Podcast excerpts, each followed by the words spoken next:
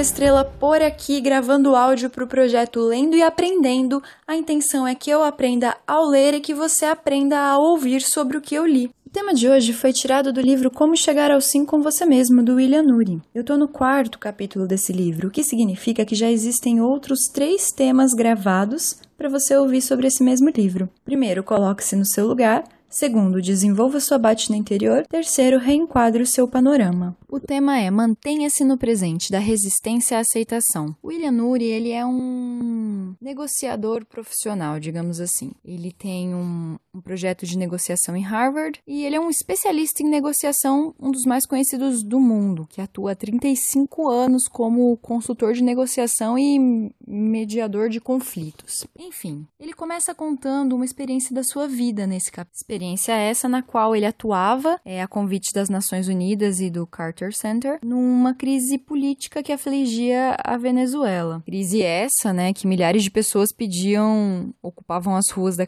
da capital, de Caracas, e pediam a derrubada do presidente Hugo Chávez. E outras milhões de pessoas demo, demonstravam apoio ao governo. Um determinado dia, o ex-presidente americano Jimmy Carter foi é, fez um pedido para que o William, que é o nosso escritor, conversasse com o presidente Hugo Chávez para rediscutir uma maneira de, sei lá, melhorar a resolução do conflito, de aprimorar os métodos de resolução do conflito, de diminuir o conflito mesmo. E ele conta que pensou o que abordaria, como falaria com, com o Chávez, quais seriam as palavras que ele usaria, quais seriam as soluções que ele apontaria. Ele pensou assim: eu vou ter pouco tempo, então eu tenho que usar todo esse tempo para falar o maior número de coisas possíveis para convencer ele. Foi o primeiro pensamento dele. Ele saiu para uma caminhada e nisso veio na cabeça dele a ideia de que não vou perguntar e nem sugerir nada. Eu tenho conhecimento, eu confio no meu conhecimento, eu vou viver o momento presente da discussão. Enquanto eu estiver conversando com o presidente Chaves, eu vou ver quais situações é, ele me dá abertura para abordar. E a partir disso, eu vou resolver o conflito no presente. Ou seja, ele foi para um conflito extremamente importante, extremamente relevante, sem planos específicos. Ele confiava no, na capacidade dele e decidiu o risco de viver o presente. Falou: bom, no presente, no momento que as coisas estiverem acontecendo, eu vejo quais oportunidades se abrem para resolver esse conflito. Aí ele conta que, que o presidente Chaves foi bem resistente no começo, mas que ele tinha decidido conscientemente que ele ouviria atentamente tudo que ele falasse e tentaria se imaginar no lugar do, do Hugo Chaves mesmo, ao invés de tentar abordar as questões como um mediador ou como um representante de oposição. Então, ele começou a ouvir tudo que o Chaves tinha para falar, entender os, posiciona os posicionamentos do Chaves e a partir disso isso é conseguir entrar na cabeça dele no sentido de falar eu te compreendo, mas o que você quer evitar no fim é a guerra e a guerra tá acontecendo, enfim. Ele conseguiu fazer uma abordagem totalmente positiva para a resolução do conflito não planejando antes, mas vivendo o presente de acordo com o que o Chaves apresentava para ele ele vivendo 100% no presente correspondia à situação. Como assim? Eu vou ler o diálogo para você entender do que eu tô falando. Chaves perguntou para ele: muito bem, professor Yuri, o que você acha do conflito aqui na Venezuela? Nosso autor respondeu: Senhor presidente, trabalhei como mediador em muitas guerras civis. Quando o derramamento de sangue começa, é muito difícil pará-lo. Acredito que o senhor tem uma grande oportunidade agora para evitar que a guerra comece. Como? indagou Chaves. Abra um diálogo com a oposição. Nesse momento, Chaves se irritou.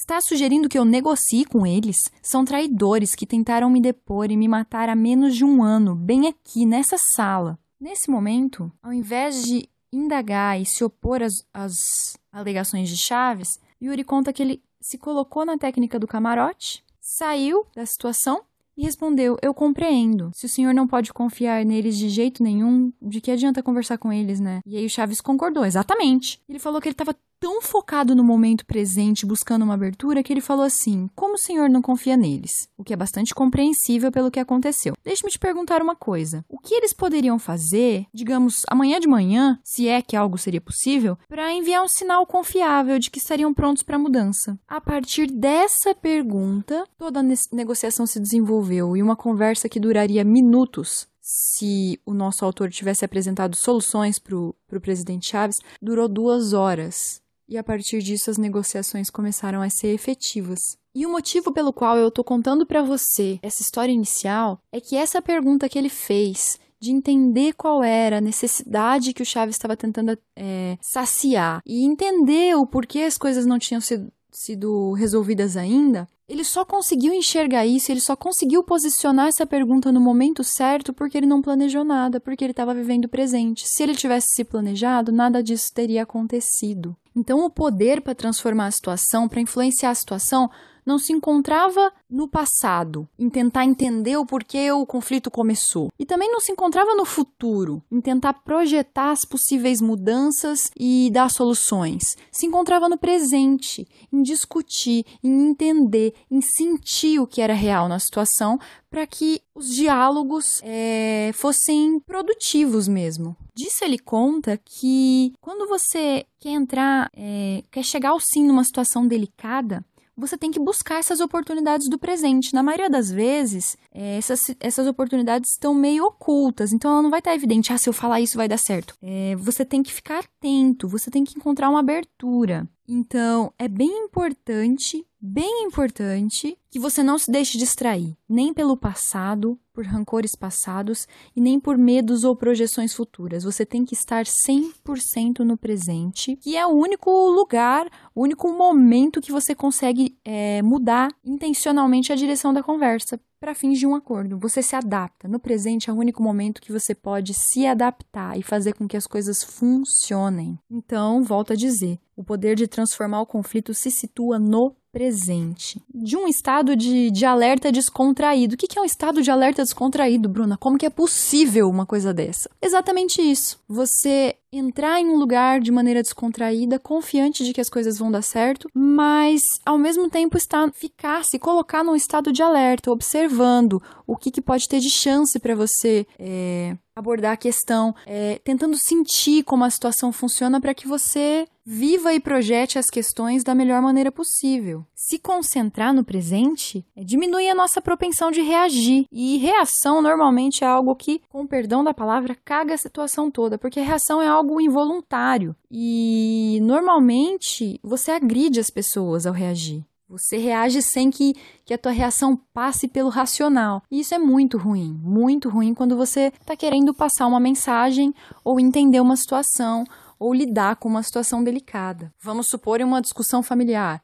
Se você não consegue é, estar nesse estado de alerta descontraído, você vai estragar qualquer possibilidade de fazer as pazes, porque daí, vamos supor, você está brigando com teu irmão. É, você vai estar tá tão concentrado em pensar no passado, no que ele fez para você, e no futuro, em como você vai mostrar para ele o quanto ele tá errado, que você não consegue entender que vai resolver a situação de fato. Você sai do presente. E deixa de se concentrar em resolver aquilo mesmo. Passa a ser uma pessoa irracional. Eu, eu fui numa palestra do Augusto Cury um tempo atrás, né? Poucos dias atrás. E ele fala que quando, quando a gente reage a algumas coisas, a gente sai do nosso estado, do nosso estado de Homo sapiens e passa ao estado de Homo bios. Eu não sei se é, se é bem esse o nome, mas acho que é. E entrar no estado de Homo bios, na verdade, é você. Ele fala que é semelhante a você estar numa floresta de frente para uma onça. Você se projeta para lutar. E a partir disso, toda a possibilidade racional de acordo já era, né? Todo mundo entende a dimensão disso. De qualquer maneira, ele nos dá algumas técnicas de como de como se manter no presente. A primeira dessas técnicas é aprender a relaxar. Fala que muitas vezes a gente reluta em abrir mão do controle, fica tentando manipular toda a situação de uma maneira positiva. Manipular é uma palavra negativa, né? Mas a gente fica tentando controlar mesmo a situação de um modo que a gente chega a pensar que se o controle não for nosso, tudo vai dar errado. E a partir disso a gente não consegue relaxar, porque afinal de contas está na nossa mão dar certo ou errado. Como que você vai relaxar uma granada na sua mão, ponto de explodir se você deixar cair? Mas a partir do momento que você entende que não está na sua mão, e que a única maneira de você resolver é lidando com isso, você aprende a relaxar, você aprende a lidar com a situação como ela é de verdade, deixar que as, com que as coisas fluam naturalmente. E ele conta um, um exemplo de escalada. Ele fala que ele é um escalador, conta que um, certa vez ele subiu num pico muito alto e foi descer de rapel. Que no primeiro momento ele ficou desesperado, ele não conseguia relaxar porque ele nunca tinha descido de rapel e que ele agarrava a corda de um modo que ele não descia, né? Rapel é aquele que você vai soltando com, com o pé e com as mãos e vai descendo aos poucos. Ele falou: Eu fiquei tão tentando controlar toda a situação e tentando ver o que daria melhor é, qual seria a melhor solução para sair daquilo, que eu não conseguia soltar minha mão da corda. E a partir disso as coisas não fluíam. Porque como que eu vou é, soltar a mão da corda se eu não relaxar, se eu não tiver segurança para descer aos poucos? E se eu não tiver essa segurança, eu vou ficar parado para sempre, não vou chegar nunca no final do pico. Enfim, ele usa esse mesmo exemplo, primeiro, esse que eu contei, para dizer que é necessário que você relaxe para conseguir chegar onde você quer, de maneira natural, de maneira fluida, de maneira que não hajam fardos a carregar. Mas ele também fala que teve uma das vezes que ele tava, que eles foram descer de rapel, daí ele já tinha experiência e tal, que ele amarrou é, a corda em um pinheiro que ele achava que era o ponto mais fixo do, do lugar. E na hora que ele forçou para descer, o pinheiro entortou. E que a partir disso ele assustou ele, o amigo dele, assim. Daí deu tempo, óbvio, ele não, não tinha começado a descida, de mudar o, o ponto fixo, o ponto de apoio do rapel de lugar para uma rocha mais firme. E a partir disso ele conseguiu descer. Então ele fala assim que isso é importante. Além de você conseguir relaxar, você tem que saber aonde estão firmados os seus pontos de apoio. Porque de nada adianta e de nada funciona você relaxar se você não tiver certeza é, da solidez do seu ponto de apoio. Então, são, são duas duas coisas que parecem um paradoxo, mas na verdade não são. Você pode e deve relaxar para que as coisas aconteçam. Só que se você não souber qual é o seu ponto de apoio, aquilo que te firma, quais são as suas raízes e quão firmes elas estão na terra, no momento que você relaxar, você vai espatifar a cara no chão. Então, primeiro, reenquadre seu panorama. Entenda quais são as suas raízes, quais são os seus valores, aquilo que você é, o que está dentro de você, o que te firma, o que te segura sendo quem você é. E a partir disso, relaxe. Relaxe para que você chegue de maneira natural e fluida onde você tem que chegar. Esse é um, um primeiro aspecto que você precisa para aprender a se manter no presente. Relaxar. O segundo é aceitar o passado. Porque muitas vezes o peso do passado é uma fonte de amargura, de ressentimento, de ódio. E a facilidade que a nossa mente tem de empacar no passado é gigante, né? Muitas vezes a gente se pega pensando em coisas que já aconteceram há milhares de, de anos atrás e fixo naquilo e se torturando por aquilo, sendo que nada mais pode ser mudado daquilo e que você provavelmente nem convive mais com as pessoas que participaram da, da situação, e enfim, mas você tá lá sofrendo, entendeu? Porque sim, você ficar empacado nesse passado faz com que você não enxergue as oportunidades do presente. Você entra num módulo autodestrutivo. Você desvia todo o seu esforço, a tua energia para situações que já não, nem existem mais. Então, se desvencilhar do passado é algo libertador e necessário, totalmente necessário. Ah, mas como me desvencilhar do passado? Vou apagar da minha memória, vou ter um acidente, ter amnésia só em uma parte do cérebro. Não, não é isso. Existem maneiras bem específicas e concretas para que você se desvencilhe do passado. A primeira delas é perdoando quem te fez mal. Ah, mas é muito difícil, você não sabe por que eu passei. Ok, eu não sei pelo que você passou, mas eu sei pelo que você está passando se você não perdoar. E eu sei pelo que você vai continuar passando se você não perdoar. Porque o perdão, ele é uma quebra das tuas correntes, não da pessoa. Das tuas correntes. A partir do momento que você perdoa, você é livre. Você se liberta do peso opressivo é, daquela situação ruim que já aconteceu. Você perdoou, passou. O perdão é a chave para que as coisas fiquem de verdade no passado. Não quer dizer que você vai esquecer, mas você vai estar em paz com aquilo que aconteceu, por pior que tenha sido. Mas a outra chave para que você consiga aceitar o passado é você perdoar a você mesmo. Porque de nada adianta você perdoar é, a pessoa que te fez mal se você não consegue perdoar as vezes que você mesmo te fez mal, as vezes que você mesmo causou situações ruins para você e para os outros.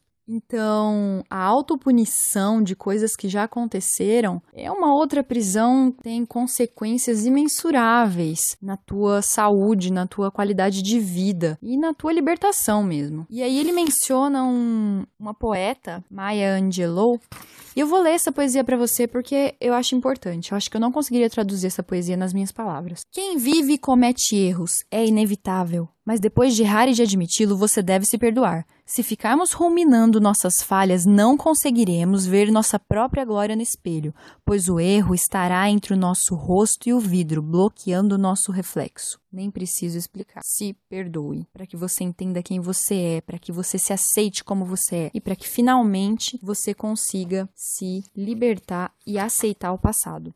E o terceiro, aceitar o passado não é só perdoar os outros e não é só perdoar você mesmo, mas é aceitar as situações também. Porque se você tem que perdoar os outros, se você tem que perdoar você, é porque alguma situação ruim aconteceu na qual ou os outros ou você estava envolvido ou todo mundo, geral envolvido. Mas então, essa situação ruim, essa experiência ruim que a vida se impôs através de você ou dos outros, por mais difícil que ela tenha sido, você precisa superar o seu é, ressentimento ou arrependimento em relação a essa situação, porque é a chave para você deixar o passado para trás também. E isso me faz lembrar um um TED Talk, que eu vou mandar para você também, que uma amiga me mostrou hoje, no dia que eu li esse, li é, esse capítulo, o que é bem interessante, né? Para mim, isso é, é um sinal muito interessante de que as coisas se intercomunicam para me passar alguma mensagem. E esse TED chama Como você está criando a sua visão de mundo. É algo assim a tradução. O palestrante chama Isaac Lidsky. E é muito interessante. Eu não vou te dar spoiler sobre esse TED, mas ele é muito interessante. Ele é um palestrante mesmo, é uma pessoa que passou por uma dificuldade específica